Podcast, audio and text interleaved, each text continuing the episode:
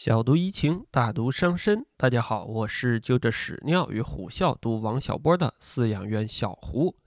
在上一期节目，我们讨论刘宇老师那本《可能性的艺术》的时候，我问了大家这样一个问题，那就是如果有一样东西能够包揽所有人的幸福，那它是什么呢？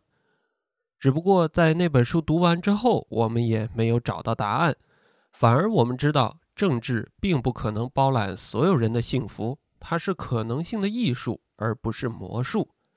然而，如果我们将这个问题改造一下，说如果有一样东西能够让你更幸福，那它是什么呢？有的人会说，当然是钱，钱可以让我更幸福。也有的人并不在乎钱，他更在乎自己的工作能够完成一项伟大的事业。会让他更幸福。当然，还有的人想经营好一段感情，无论是家庭、爱情还是朋友，都能够使他更幸福。但是我们知道，当一个人足够的聪明，他就能想出更多赚钱的办法，也更容易赚到更多的钱。当一个人足够的聪明，他当然更容易完成一项伟大的事业，也更容易去经营好一段感情。看起来变得聪明，能够解决我们个人身上遇到的几乎所有问题。然而，聪明真的能够让我们更幸福吗？没错，今天我们要聊的就是关于聪明和幸福的一本书，那就是美国作家丹尼尔·凯斯的作品《献给阿尔吉农的花束》。老实说，这本书放在我的书架上非常长的时间了，我一直都没有去看。最开始我听人家说这是一本科幻小说，然后我又看到这本书的封面上有一个面容冷冰冰的人在跟一只小老鼠深情对望。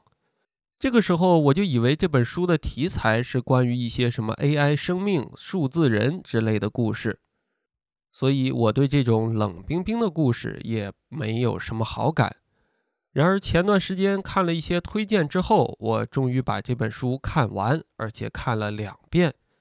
这个时候我才发现这本书并不是一个冷冰冰的作品，相反，它处处透露着温情。虽然它是一本科幻小说，但是其中科幻的内容并不多，反而它的落脚点更多的是在我们的现实生活之上，让我们去思考聪明和幸福之间的关系。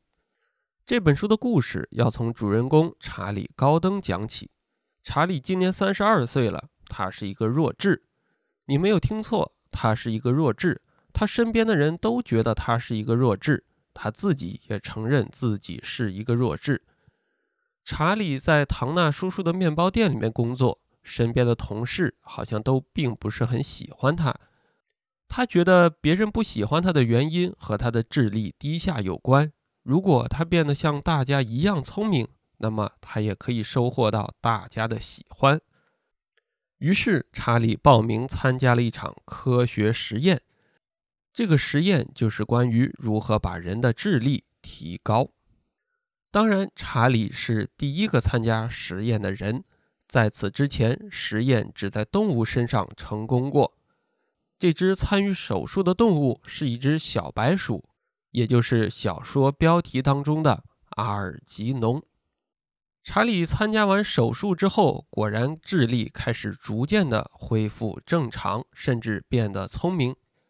在医生的要求之下，查理必须每天写下进步报告来记录自己发生的变化。毕竟，聪明不是一蹴而就的，要让一个弱智变得更加的聪明，也是需要缓慢的时间。查理作为一个弱智，他并不会拼写，当然更不会写作。于是，他也找了一个老师来教他写作，那就是这本书的女主角季尼安小姐。最初的进步报告里，查理处处透露着拼写错误，比如说“进步报告”四个字，他把“进步”的“进”写成了“远近”的“近”，把“报告”的“报”写成了“拥抱”的“抱”。当我在看一些介绍这本书的视频的时候，我看到评论里面有人说：“难道查理是用中文写作的吗？他怎么会写出中文的错别字？”看到这样的评论，我只想说，你和当初的查理一样的弱智。查理变得聪明之后，他不光学会了更多的知识、更多的技能，他甚至还和季尼安小姐产生了一段似恋人又非恋人的关系。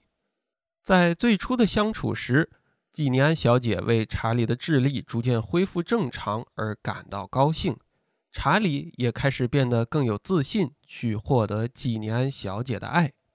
当查理回到面包店的时候，他发现自己曾经做不好的一些事情，或者是别人都做不好的一些事情，现如今的自己竟然可以胜任。他也受到了唐纳叔叔的赏识，让他从一个杂工变成了揉面师，并且获得加薪。查理起初并不知道这意味着什么，但是唐纳叔叔告诉他，世界上没有人不喜欢在工作当中获得晋升。查理说：“那什么是晋升呢？”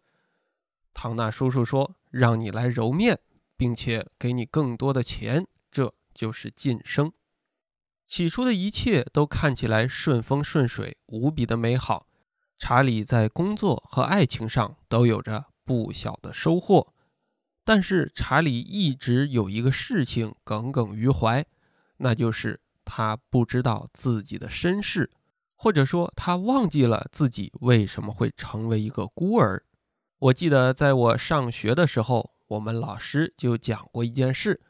他说他非常会判断一个人是不是聪明，因为聪明有一个很重要的特征，那就是良好的记忆力。如果你能够做到发生什么事情都记得特别的清楚，看过什么书、学过什么知识都非常容易记住。那你一定是一个聪明的人。过去的查理是一个弱智，他遗忘了很多事情，当然，其中最重要的就是自己的身世。只不过我们读完整本书之后，才会明白，查理的遗忘并不完全因为他的智力低下，相反，这是一种选择性的遗忘，因为在童年时期，家庭给他带来了非常大的创伤。当然，这件事我们后面再说。变聪明之后的查理学会了更多的东西，并且开始进行科学研究。他此时从一个接受实验的人，开始逐渐变成设计实验的人，并且发表了很多的论文，受到了大家的认可。有一次，在一个心理学的峰会上，查理和那只小白鼠阿尔吉农被带到了现场。他们将作为这场让人变聪明的科学实验的最直接的证据，而当时给他做手术的医生将上台进行报告。在这个心理学的论坛上，查理终于才发现，原来当初给他做手术的这些人，让他变得更聪明的这些人，并没有拿他当成一个真正的人看，或者说，在那些人看来。之前弱智的查理并不算是一个真正的人，这件事情惹怒了查理高登。他觉得无论自己是聪明与否，无论自己是当初的查理还是现在的查理，自己都是一个独立的人，应该受到大家的尊重。然而，大家好像并没有这么看待他。于是，查理在这个心理学论坛上制造了一场骚乱，并且打开了关着阿尔吉农的笼子。带着阿尔吉农离开了现场，逃到了纽约。在纽约，他利用自己之前的一些积蓄，租下了一幢家具完备的公寓，也在这里认识了另一个充满活力的女人。这个女人对查理和他的阿尔吉农非常感兴趣，并且找来了另外一只小老鼠和阿尔吉农相伴。可是有一天，查理发现阿尔吉农开始不受控制。他从之前一只智力非常好的、会钻迷宫的小老鼠，变得逐渐暴躁起来，甚至咬死了那只女人带来的小老鼠。查理这个时候才发现，自己的命运好像和阿尔吉农一样，并不可控。自己当初参加的这场实验，虽然使得自己变得更加的聪明，但是后面究竟有什么副作用，并没有人知道。同时，更没有人知道的是，这种智力上的飞跃是暂时的昙花一现，还是会一直保存下去？然而，眼前的阿尔吉农似乎就是答案。面对阿尔吉农的变化，查理开始意识到自己的聪明并不会一直维持下去。他要趁着自己还在聪明的时候，解决更多的问题，帮助更多的人。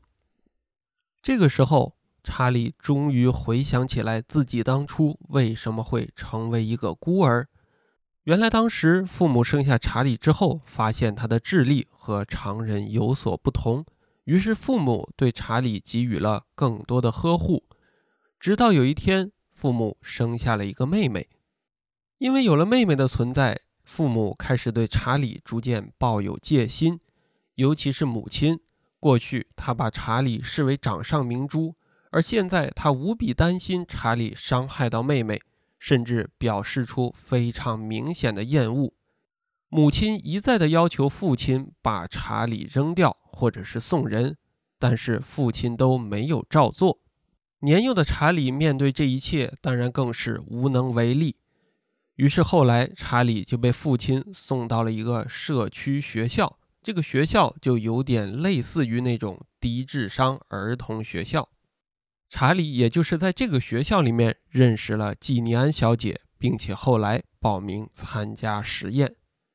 得知自己的智力并不长久，查理想要回去找到父母，找到妹妹，看一看他们现在到底怎么样。查理的父亲是一个修面师，用我们今天的话说，他就是一个托尼老师。查理孤身一人走进父亲的修面店。当然，父亲并没有认出来他。查理坐在椅子上，开始接受父亲为他修面。父亲没有认出查理。然而，在隔了二十多年之后，父亲仍然如此近距离的一点一点的为查理修面。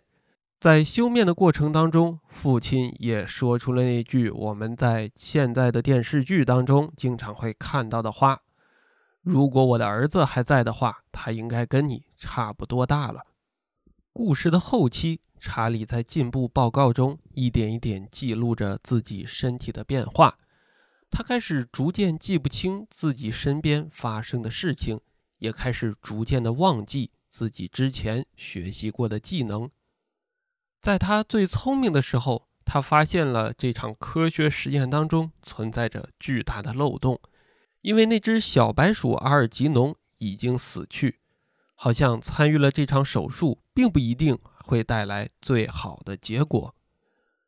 面对智力逐渐流失的恐惧，查理·高登开始去了自己曾经生活过的各个地方。他见了自己的母亲，也去了周立沃伦之家，就是那个低智商的学校，同时也去拜访了自己的爱人。去拜访了给他做实验的教授，在故事的最后，他开始思索起自己变得聪明之后的意义。曾经很多的事情他都已经忘记，然而真正等他变聪明想起来了，他也会发现身边很多人对他原来都是像傻子一样的戏弄，并且对他是极度的不尊重，甚至这些不尊重的人当中也包括他的母亲。曾经，查理以为聪明确实能够让自己更幸福。经过了这一番事情之后，他才发现好像并不是这样。然而，这个时候的查理并不是一个非常消极的人，他觉得自己还要尽最大的所能去帮助世界上其他的低智商人群，让这些人免于自己遭受过的痛苦。故事的最后，查理意识到自己的生命正在逐渐流逝。他也在进步报告中给他深爱的季尼安小姐写下了一封信：“再见了，季尼安小姐，还有斯特劳斯医生以及所有的人。还有，请告诉尼姆教授，当别人嘲笑他时，脾气不要那么暴躁，这样他就会有更多的朋友。如果你让别人嘲笑你，你就比较容易有朋友。”我要去别的地方，我将会有更多的朋友。还有，如果你有机会，请放一些花在后院阿尔吉农的坟上。这本书的故事到此结束。它让我想起了小的时候有一部动画片的名字，叫做《没头脑和不高兴》。当时那个动画片里面，没头脑和不高兴两个人看起来都是非常滑稽的角色。用比较传统的话来说，这两个人物都是丑角儿。然而，到了献给阿尔吉农的花束这本书里，到了查理高登的身上，我才意识到，原来没头脑和不高兴是一个如此艰难的选择。曾经的查理确实没头脑。但他生活相对轻松非常多。后来的查理虽然变得聪明，但是他变得不高兴。我们有一句古话叫做“难得糊涂”，实际上在查理的生活当中也是如此。变得更聪明没有让他更幸福，懂得更多反而让他见识到了更多残酷的真相。那对于我们个人来说，我们到底是希望自己变得更聪明？还是像当初的查理一样傻傻的，但是非常的幸福。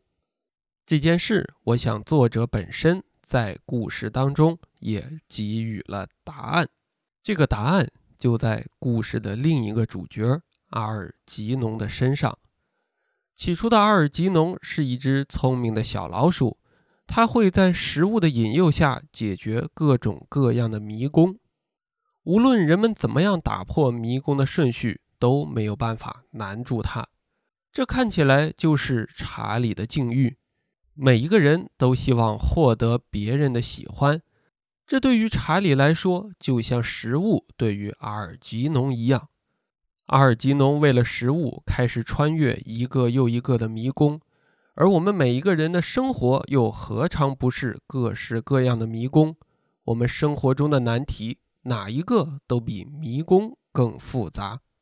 在那场心理学的论坛上，查理·高登面对他人的不尊重，面对自己心中的愤恨，他并没有选择去戳穿这个事情的真相，反而他选择将阿尔吉农放走。在我看来，查理此时已经暗示着有了足够多的智慧，因为如果要去揭露这个事情的真相，表达自己对于这些事情的不满，那无异于又钻进了一个新的迷宫。去解决这些迷宫，何尝又不是在实验当中？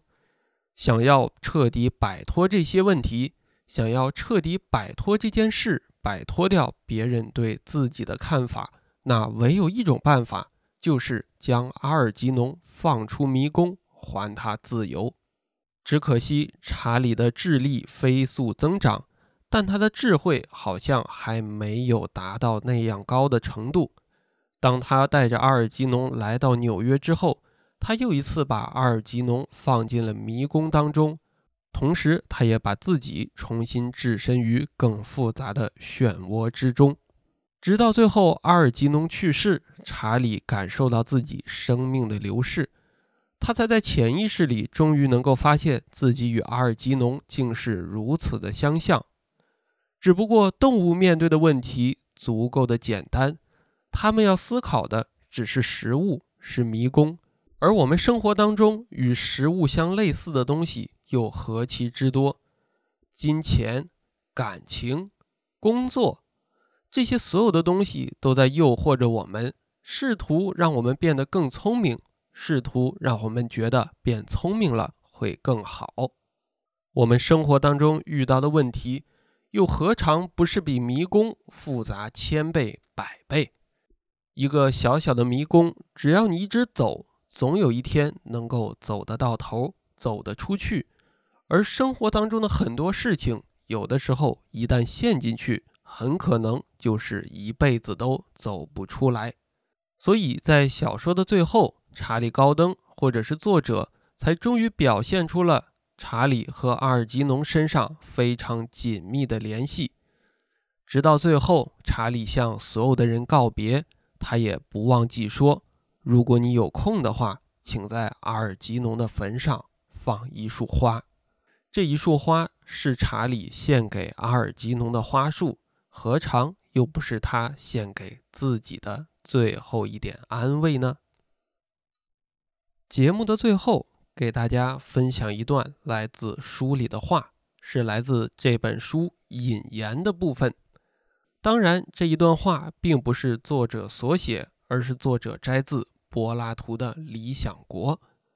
这一段话看起来非常的古老，但是它又无比清晰地印证了查理和阿尔吉农的命运，也印证了我们这一本书想讨论的主题。有些常识的人都会记得，眼睛的困惑有两种，也来自两种起因，不是因为走出光明，就是因为走进光明所致。不论是人体的眼睛或心灵的眼睛，都是如此。记得这件事的人，当他们看别人迷茫、虚弱的眼神，他们不会任意嘲笑，而是先询问这个人的灵魂是否刚从更明亮的生命走出来。